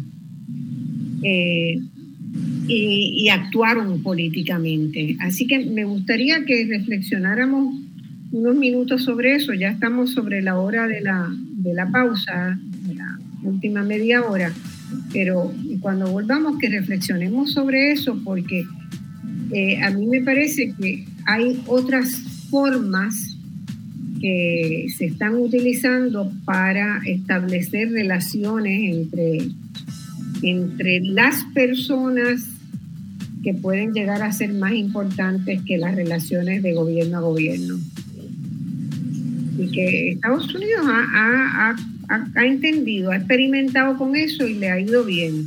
Y ahí hay un papel que ha jugado Puerto Rico también, porque muchos de los pastores que vienen este, América Latina son pastores puertorriqueños que hablan español y que también hablan inglés, por lo tanto se pueden comunicar bien con los que los mandan. Entonces, Puerto Rico tiene un papel ahí, un papel, yo lo, he visto en Honduras, lo he visto en muchos, varios de los países de Centroamérica, pero en Honduras, después del huracán Nietzsche en el 98, era una enorme cantidad de, de, pastores de Puerto Rico que estaban ahí, que estaban como parte de esa en representación de, eso, de esos centros y como parte de la política de Estados Unidos. Entonces, hay una, una cosa que me preocupa de cómo cambia la relación. Estamos acostumbrados a relaciones internacionales país a país, gobierno a gobierno. Y puede ser que eso ya no ande más y que ahora un gobierno quiera relacionarse con la gente y, para que la gente tumbe al gobierno. Exacto. Hay mucho de eso. Bueno, vamos a hablar de eso cuando volvamos de la, de la, pausa. Era la provocación para, para la próxima sesión. Estamos al aire en el último segmento de Voz Alternativa. Hemos estado discutiendo las transformaciones que se están dando en el mundo. Eh, hay un nuevo mundo, hay un nuevo mundo y tenemos que entenderlo, es preciso entenderlo y yo dejé planteada una, una inquietud que tenía en el sentido de si no estarán también, en el caso de Estados Unidos es clarísimo, en el caso de China, las relaciones de China son con los gobiernos, de gobierno a gobierno. Eso este, no, no, que no ha cambiado. No ha cambiado. Pero sí, en el caso de Estados Unidos veo muchas más relaciones con, con la gente, eh, usando organizaciones de la sociedad civil, ONG, organizaciones sin fines de lucro, para que se conecten con, con otras organizaciones y comunidades. Y eso me, llama mucho la atención. No es que se hayan acabado las relaciones de gobierno a gobierno, no estoy diciendo eso, sino que veo ese, ese ingrediente adicional que puede llegar a tener una importancia política muy grande. Y en el caso de América Latina está demostrando que así ha sido. Carlos, tú querías este, hacer un comentario porque Carlos tiene un comentario ahora eso que tú traes es muy importante. Primero comenzando con el deterioro de la democracia. Yo creo que tampoco nos estamos dando cuenta cómo se está desmejorando la democracia, quizás comenzando por Estados Unidos mismo. Hoy día es un estudio, eso ya se hizo un estudio, eso ya se, se ha comprobado, no, no, ¿verdad? Eso, está, eso está, estudio de la Universidad de Yale con este, eh, donde encontraron que los criterios básicos que tiene un politólogo, que tiene la verdad el estudio de la política, para decretar que algo es democrático, que una sociedad es democrática, Estados Unidos ya no lo cumple. No, no, y la desconfianza crece y personas como por ejemplo la profesora Wendy Brown, que tú conoces, no sé si ustedes la conocen, pero Wendy Brown ha escrito bastante sobre el deterioro de la democracia en Estados Unidos, las instituciones democráticas, sobre, pero sobre todo una, una, eh, un paisaje político que ahora mismo está atrapado entre dos, dos extremos. ¿no? Por, por un lado vemos todo esto, el fenómeno de Donald Trump en el Partido Republicano y las tendencias este, derechistas ultraderechistas, como, ¿verdad? como se, se les llama también, pero por otro lado tenemos un partido eh, demócrata coaptado muy fuertemente.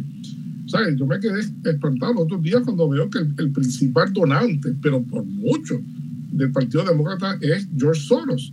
Eh, y el segundo, por lejano, era este muchacho de, eh, del banco que acaba de quebrar, el FX, el banco de, de la criptomoneda, ¿no?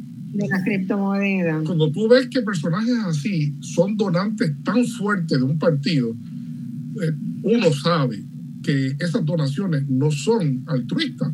No estamos donando para que, para que, para que nada ocurra. Estamos donando para que algo ocurra con, en consecuente con, con, con, mi plan. Eso lo lleva a lo otro, eso que tú dices. Ese paisaje de gobiernos de, de relaciones paralelas es una nueva estrategia, por supuesto, que también ha sido estudiada por varios profesores, varios investigadores, sobre todo por el desprestigio que entraron organismos eh, como la CIA, promoviendo los golpes de Estado, sosteniendo los militares, pues han, quedado en descrédito. ¿no? Entonces ha habido una nueva reformulación a través de organismos como lo es la, National Endowment for Democracy, que directamente apoya proyectos de personas, no de gobierno, de personas. Eh, y tienen obviamente un perfil, tienen obviamente un perfil y un interés, ¿no? Y así sucesivamente vemos como toda esta estrategia en, parte, uno no puede ser injusto, del ONGismo que le llaman, ¿no? El ONGismo también se ha convertido para no pocos investigadores en una nueva manera de penetrar que no va directamente al Estado, como tú dices, va a entidades, a, asociaciones eh, culturales, cívicas en los países, ¿no? Eh, buscando influir, buscando influir desde su modo de, ser. Y eso está presente en... Y yo creo que el ámbito del... Tengo brevemente una, una tesis sobre el asunto este del, evangelismo que tú mencionaste. Y es interesante porque en Puerto Rico, hace 25 años, era muy fuerte el evangelismo progresista, era público, ¿verdad? Y, y asumía, se asumía el liderato, eso ha desaparecido busquemos a ver, esa figura, que no tiene que ser el mismo, como el, eh, el obispo Vera como lo era este, el, otro, otro, eh, ¿verdad? Este, otros, otros importantes íconos de aquellas luchas sociales, ¿verdad? Que estaban asociados al mundo progresista, han desaparecido. Hoy día es al revés. el obispo episcopal la, iglesia episcopal, ¿verdad? Este, eh, el reverendo, eh, ¿cómo se me escapa el nombre ahora? Estrada, ¿verdad? Que en lo de Vieque. Estrada. pero fueron gente. Pues, Eunice Santana. Eh, sí, Eunice Santana. el propio, el propio, la propia iglesia católica también, ¿verdad? Tenía también sus cabezas, comenzando por el arzobispo. Pues eso ha cambiado mucho en los últimos 20 años y quizás sea algo de lo que tú estás señalando, ¿no? En, en América Latina. Pero yo te voy a decir una cosa antes de tener que despedirme, luego ustedes la comentarán. Yo creo que eso es parte de lo que decía Joaco. Yo creo que en, las partes, en el mundo progresista no, no, no se ha dado cuenta el liderato de lo importante que es acercarse a esos grupos, ¿no? que tienen una propia denuncia. Lo que pasa es que llegan gente desde otra perspectiva y, se le, y le ofrecen, ¿verdad? Le ofrecen posibilidades y ellos realmente pues se comprometen porque le están dando lo que ellos quieren escuchar que le den, ¿no? Sin embargo, hay que replantearse todo eso eh, desde el punto de vista de investigación para poder entender la nueva realidad de América Latina. De acuerdo. Sí, De acuerdo, totalmente. Carlos, te excuso. Gracias y me disculpo yo, ¿verdad? Contigo, con tu. Porque ah, tiene, Carlos tiene un compromiso previo y, con los compañeros acá este, que la he pasado súper bien. Te llamo. se repita y nos vemos. ¿Cómo nos Te llamo para el almuerzo con Nelson. Gracias. Muchas felicidades. Gracias. cuando ya están entrando las llamadas, porque hoy tenemos la posibilidad de recibir llamadas. Qué bueno, este, ¿Le damos paso a la llamada o seguimos? Vamos a darle paso a la llamada. Ah, bueno. Sí, sí. Adelante. ¿Aló? Sí, buenas tardes. ¿Es conmigo?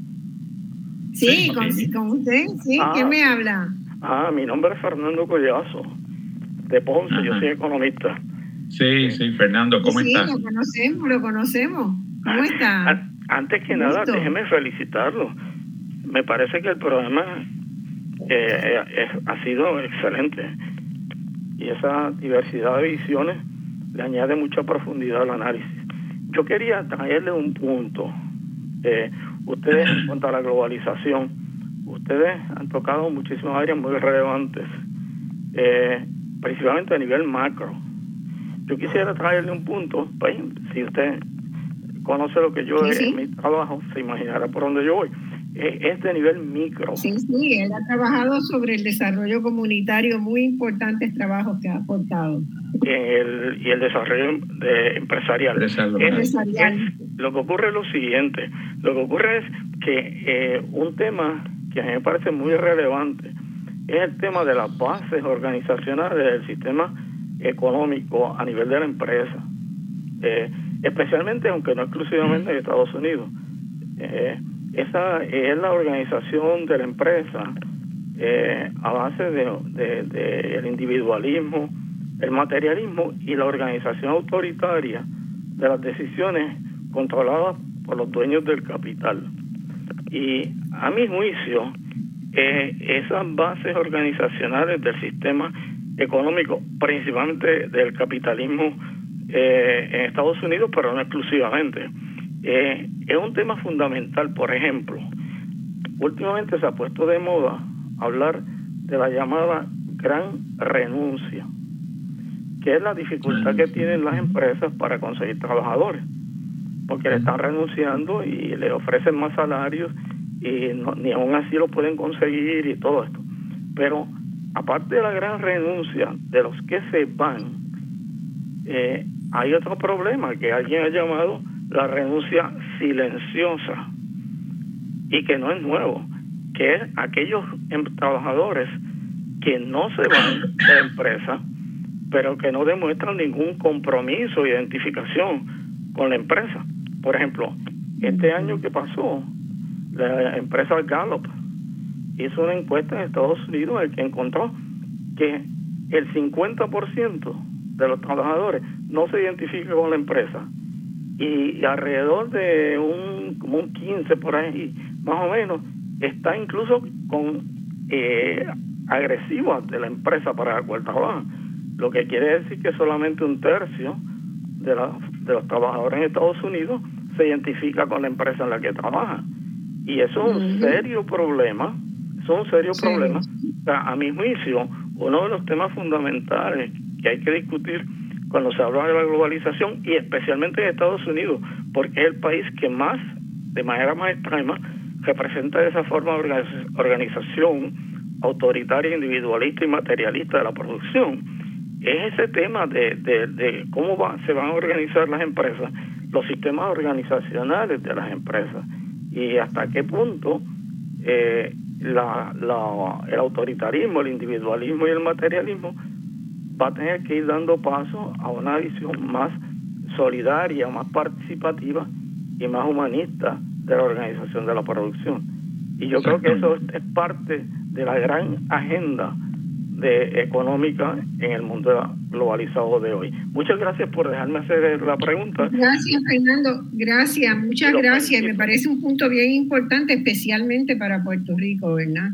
Este, pero hay, hay reflejos de la inconformidad con lo que ha generado el, el modelo económico capitalista, ¿verdad? Es una, una refleja este, una inconformidad y esa inconformidad uno la lee en, mucho, claro. en muchos ámbitos. En muchos ámbitos. Último, breve, eh, en 1999, para que quede claro que esto no es nuevo, eh, un eh, yo creo que era sociólogo, estadounidense de nombre Francis Fukuyama. Sí. Escribió un libro que se llamó The Great Disruption, la gran perturbación, digamos, eh, donde él planteaba eh, los problemas que representaba eh, la, el deterioro de las instituciones en los Estados Unidos, cosa que desde el 99 que él escribió parecen haberse acentuado. Bueno, pues no le tomo más tiempo. Muchas gracias y los felicito nuevamente por la Gracias, Fernando. Gracias. Y Bartolomé Gamundi, no tenemos que olvidarnos, también escribió un libro sobre cómo hacer una empresa virtuosa, ¿verdad? En la relación con sus trabajadores y la familia de sus trabajadores. Así que, este, importante. Eh, Murati, tú estabas por hacer un comentario. Quería, yo creo que un poco como hemos estado eh, eh, familiarizando al público, los, que no están familiarizados, por supuesto, aunque sospecho que gran parte de nuestra audiencia sí lee sobre estos anuncios, estos asuntos, pero eh, gran parte de esa influencia que está teniendo lo que se ha venido a llamar la teología de la prosperidad, que es el movimiento evangélico desde los Estados Unidos hacia la América Latina eh, que nos ha sorprendido a muchos el impacto que ha tenido, porque vemos que muchos eh, centro y suramericanos residentes en Florida, por ejemplo, votaron a favor de Trump y votan a favor de DeSantis. Y es porque hay una identificación entre ese trasfondo eh, evangélico que traen estos eh, inmigrantes con las políticas más conservadoras que apoyan al Partido Republicano y que cultiva al Partido Republicano, como es el estar en contra del aborto, estar en contra del matrimonio entre personas del mismo género, estar en contra de la liberación de las drogas, estar eh, en contra de la ideología del género, o sea, eh, de, de, este movimiento que hay en Estados Unidos de que la gente no se tiene que identificar necesariamente con el, ¿verdad? Con el género con el cual nació, sino que ahora hay múltiples alternativas, este, de las cuales quizás el más conocido es el, el, no binarismo, ¿verdad? El, ser no binario. Yo no me siento hombre, no me siento mujer independientemente de, ¿verdad? del sistema reproductivo con que nací. Eh, y, y muchas de, de estos migrantes que son pobres, que eh, posiblemente gran parte de las fuentes de información que recibían en sus comunidades venían precisamente a través de esas iglesias de comunidad. Pues entonces, eh, eh, aunque no hablen inglés, los, los pastores latinos, y como decía Marcia, muchos de ellos puertorriqueños, se dan a la tarea de, de un poco dar a conocer que quien respalda esos valores esos, esos valores a favor de la familia tradicional y en contra de todas estas tendencias liberales son los republicanos. Entonces nos resulta, eh, ¿verdad? Eh, chocante eh, el que tanto latinoamericano estuviese a favor de las políticas de Trump cuando Trump era tan abiertamente racista hacia América Latina, ¿verdad? Desde, su primer comentario de que algunos de los mexicanos que inmigran puede que sean personas decentes, pero en parte son criminales y, violadores. Eh, y entonces, nosotros que, estamos mirando esto desde acá, no, no, no, no, nos sobrecoge que haya tanta gente que haya apoyado a alguien, que si hay alguien que no cumple con los parámetros de lo que es el cristianismo, es Donald Trump. O sea, él, eh, es el epítome del, protagonismo de los siete pecados capitales. No hay ninguno en el cual no, ninguno. destacado. Pero con los puertorriqueños hubo un factor que era muy importante que es el, la competencia por los trabajos disponibles y en la competencia que implicaban pues las olas de salvadoreños, hondureños y qué sé yo qué, y, y eso creó una tensión entre grupos que uno pensaría que tendrían la misma. Eh, sí. ¿no? Pero, pero todo esto que hemos discutido hoy tiene unas implicaciones muy importantes para nosotros, para Puerto Rico. Este, y uno, uno no, no ve en Puerto Rico un, liderato político eh, y, menos un liderato empresarial este, ni comunitario que esté pensando en lo que esto implica para Puerto Rico cara a los 5 o 10 años que vienen, ¿no? Este, y eso es terrible, porque esa falta de, de una de, tener una visión clara de lo que tú quieres como sociedad, pues lo que permite es eso. ¿Cuál es la agenda del gobernador? Más fondos federales. ¿Cuál es el plan de Puerto Rico? Más fondos federales. Y, y eso nos va a llevar a una sociedad muy dependiente, bueno, mucho más dependiente de lo que ya es. Desde, desde el 72 estamos en esa, ¿verdad? La política. Más o menos, el 76. las elecciones del 72 ya fueron unas elecciones donde el tema central de discusión fue, fueron los fondos federales. Ya en ese momento, porque, ¿verdad? Con la guerra contra la pobreza eh, se habían incorporado unos nuevos programas y entonces la, la, obsesión era conseguir que Puerto Rico tuviera eso, esos hoy, Hoy en Puerto Rico el 60% del ingreso personal surge de fuentes que no son de trabajo. Sí. 60%. Y eso no ha bajado, eso no ha bajado mucho, de se ha mantenido estable desde ahí, desde... ya subió un poquito con lo del COVID. Ya es estructural, digamos, ya es un problema estructural. Eh. y, hay, y eso significa, ¿verdad?, que hay ya tres generaciones picando para la cuarta que, que no conoce el mundo del trabajo, del trabajo asalariado, de un trabajo digno, asalariada, asalariado. Bueno, lo que pasa también es que el el, mercado, el mercado no es el instrumento para mejorar esa situación. Porque si se lo deja al mercado, lo empeora. Por eso es que tiene que haber legislación de apoyo del Tiene que haber legislación que establezca las la, reglas y tiene que haber una voluntad del empresariado. Y lo más interesante para mí es que cuando más floreció la economía de Estados Unidos, fue cuando el empresariado estuvo dispuesto a poner el brazo y a decir, sí, vamos a, trabajar por la equidad, vamos a tener más equidad, y crecieron todos juntos. Fueron varias décadas de, crecimiento de la economía de Estados Unidos y de la nuestra. la, historia de Kerala en la India es importante. Claro. Porque invirtieron. Sí, sí. No es el trickle down, sino que empezaron mejorando la distribución, mejorando los servicios sociales, etcétera, etcétera. Y eso convirtió a Kerala en un lugar que atrajo mucha inversión y que sí, que se convirtió en, una de las mejores economías dentro de la India. Era la peor y ahora es de las mejores. Este, pasó, pasó, también en, en varias ciudades de, eh, de Brasil. Brasil tiene lugares que se transformaron en, potencias, ¿verdad? Con, un esfuerzo similar. O sea, no es imposible lograrlo. No, Las políticas públicas bien diseñadas funcionan. Exacto. Funcionan. Pues ahí, pues tienes un tema están evaluadas y están estudiadas y están, ¿verdad? Ahí tienes un tema para un próxima, una próxima conversación. Definitivamente. Esto es una conversación permanente que yo tengo con Marci de la importancia del liderato eh, político emergente en el país, de plantearle al país cuáles son las alternativas de desarrollo económico que no dependan de nuestra dependencia, valga la redundancia, del mercado estadounidense. O sea, cómo nosotros podemos fortalecer la economía internamente de tal forma que eh, con miras a un futuro haya un grado de sustentabilidad que nos permita romper con esa dependencia del mercado y, de, los, fondos federales.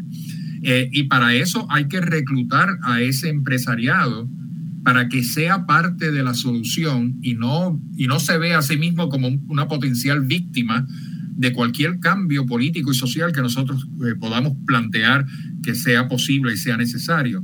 Porque si, si la visión que prevalece es que de, adherirse al poder grupos que están a la industria pues entonces este, ese empresariado no se va a aliar con aquellos elementos más progresistas de la sociedad que quieren eh, buscar soluciones que sean más equitativas. Así que yo creo que, Marcia, definitivamente eso es un tema para un próximo programa. Fíjate que hay que, hay que hacer un estudio de, de las eh, políticas de sostenibilidad que han establecido los países, sobre todo los países escandinavos. El país con la tasa de sostenibilidad más alta del mundo es Noruega. Eh, y tiene la tasa de equidad mayor, de equidad social mayor, de equidad de género mayor. O sea, los países escandinavos han logrado, ¿verdad? A pesar de que hay cambios radicales entre partidos muy de derecha y partidos muy de izquierda, o sea, la democracia funciona, unas veces, este, unas veces gobierna uno, otras veces gobierna otro, pero sin embargo las políticas de Estado, lo que se llama política de Estado, que se han concertado para dónde quiere ir el país, se, se mantienen. Entonces, no es eso de que tú ganaste la elección y arrasas con todo, sino de que tú ganaste la elección y puedes establecer una serie de cambios, pero lo que el país estableció como la, como la normativa, como la dirección, el rumbo a donde quiere ir esa sociedad. El proyecto de país. El proyecto de país atravesó por muchos procesos de diálogo, de concertación que en Puerto Rico no se han dado y que a veces parecen difíciles de darse, ¿verdad? Porque a la primera la gente se levanta y se va de la mesa. Entonces, eso, eso no ayuda mucho. Pero ciertamente, eh, para que un país pueda crecer, pueda crecer con equidad y pueda ser sostenible en el tiempo, tiene que tener esa ruta definida. Y los programas de los partidos no pueden ser meramente folletos que se preparan para las gradas sino que tienen que ser verdaderos planes de acción. Y, ahí, pues, tenemos que un compromiso con las fuerzas políticas que hay, particularmente las la nuevas, eh, y, que pues, el país vea que el mundo es bien grande. Bueno, el, el, único el único político que cuyo programa se convirtió en un programa de gobierno de verdad fue el de Pedro Rosello, la primer, el primer este, cuatrenio. Ah, y tiene un programa, le hizo, nos guste, no nos guste, pero la realidad fue, fue esa, ¿no? que él fue el que tenía un programa, los demás. Imagínate, el programa del, del PIB tiene 350 y pico de páginas. ¿Tú, crees que eso, alguien va a leer eso? Mira, el, proceso acá en Uruguay ha sido muy interesante porque, ¿verdad? Hay, hay capítulos que se desarrollan en otras publicaciones, pero hubo 10 puntos fundamentales. Exacto, eso es lo que tiene que haber. Puntos. Si todo el país se juega por 10 puntos fundamentales, bajar la pobreza, reducir la desigualdad, cambiar la matriz energética, ¿verdad? No depender tanto del petróleo y buscar las fuentes alternativas, asegurarle salud a toda la población, asegurar educación de calidad y permanente para toda la vida, a toda la ciudadanía. Entonces podemos empezar a, trabajar. Sí. Este, Pero uno se lo dice y se lo dice a los políticos y la cosa no camina así. Bueno, Te gusta tener los mamotretos, eso. Va a tener que empezar a, caminar así porque. El mundo ha cambiado. Eh, eh, el mundo cambió y nosotros también tenemos que cambiar. Bueno, les agradezco muchísimo eh, su participación en el programa. Creo que ha sido una conversación bien linda, bien importante, bien importante. Eh, y hasta la próxima. Nos vemos, bueno, hasta pronto. Nos vemos y hasta el domingo que viene. Esto ha sido Voz Alternativa y yo soy Marcia Rivera, que nunca me, nunca me presento. hasta el domingo que viene.